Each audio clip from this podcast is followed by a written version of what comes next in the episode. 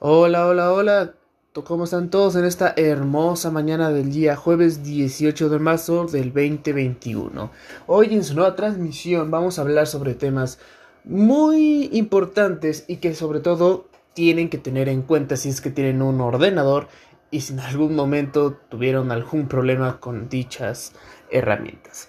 Vamos a hablar hoy de los tipos de redes. Recordemos que un tipo de red hace referencia al conjunto de sistemas informáticos independientes conectados entre sí de tal forma que posibilitan un intercambio de datos. ¿Vale? Hablaremos de la primera red importante que es una red local LAN. Es una red de computadora que abarca un área reducida a una casa, un departamento o un edificio. La topología de la red define la estructura de la misma. ¿Esto qué quiere decir? Independientemente, una red LAN es reducida en espacio. Así es sencillo. La siguiente, una red de área metropolitana o MAN en sus siglas en, sus siglas en inglés, que serían Metropolitan Area Network. Es una red de alta velocidad, o sea, de banda ancha, que da cobertura en un área geográfica extensa, proporcionando capacidad de integración de múltiples servicios mediante la transmisión de datos, voz y video. ¿Vale? Aquí tenemos una diferencia. Ya vimos la LAN, que es de un área reducido, y la MAN, que puede ser de un área mucho más extensa y trabajar con datos un poco más pesados. ¿Vale? Y de ahí tenemos un área amplia o WAN, como lo quieran conocer, que es una red de computadoras que varias que unen varias redes locales aunque sus miembros no estén eh, todos en la misma ubicación eh, física. ¿Esto qué quiere decir? Básicamente no es necesario que todas las computadoras estén en un mismo sitio, en una misma locación para que trabajen simultáneamente. Unas pueden estar en otros continentes o pueden estar eh, diferentemente en otros lados. ¿Vale? De ahí tenemos lo que son los modelos de inter de interconexión de sistemas abiertos, ¿vale? Más conocidos como los modelos OSI. Eh, que son un estándar, tiene como objetivo conseguir interconectar sistemas de procedencia distinta para que estos pudieran intercambiar información sin ningún tipo de impedimento debido a los protocolos con los que estos operaban de forma propia según su fabricante. Los modelos OSI están conformados por siete capas o niveles abstractas. Cada uno de estos niveles tendrá o tiene sus propias funciones para que en conjunto sean capaces de poder alcanzar su objetivo final. Básicamente los modelos, el sistema de conexión o modelo OSI facilita una conexión mediante sus capas de equipo a equipo.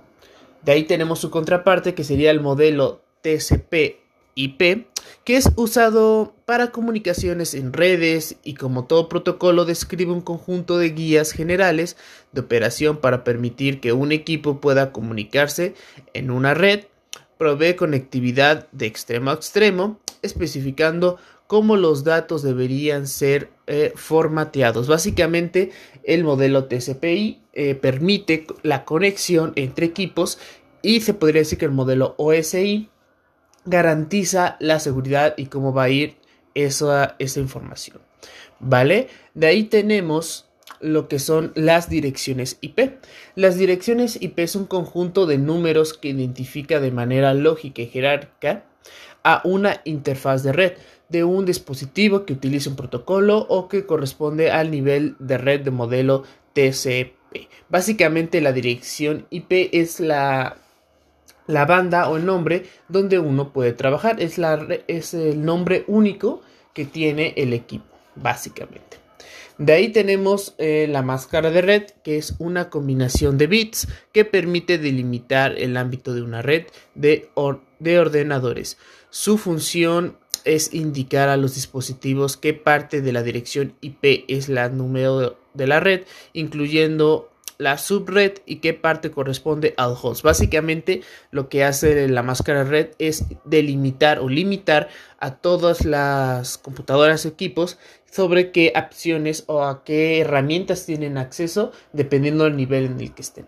De ahí tenemos eh, las puertas de enlace de los dispositivos que actúan de interfaz de conexión entre aparatos o dispositivos. También posibilita compartir recursos entre dos o más ordenadores.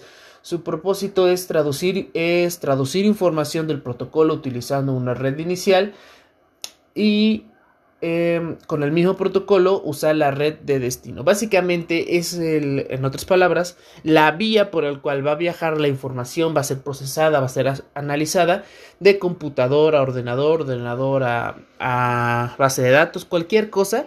Va a ir la información sobre ese camino, va a ser procesada y va a ser transformada al tipo de, de comprensión para que pueda ser eh, muy bien entendida a su destino, básicamente.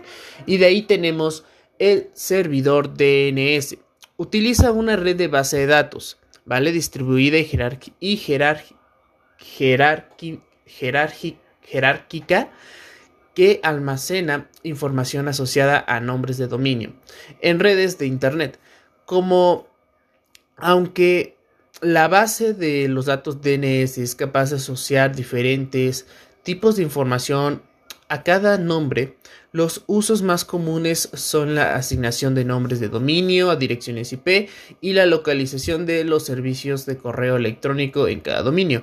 Otro función, otro funcionamiento más, más vista en, para entender bien los que son los DNS ha pasado que a veces cuando uno tiene una computadora en el cual tiene internet mediante cable, eh, llega a pasar un bug en el cual el equipo ya no recibe, ya no está recibiendo la señal, aunque esté conectado, aunque haya internet.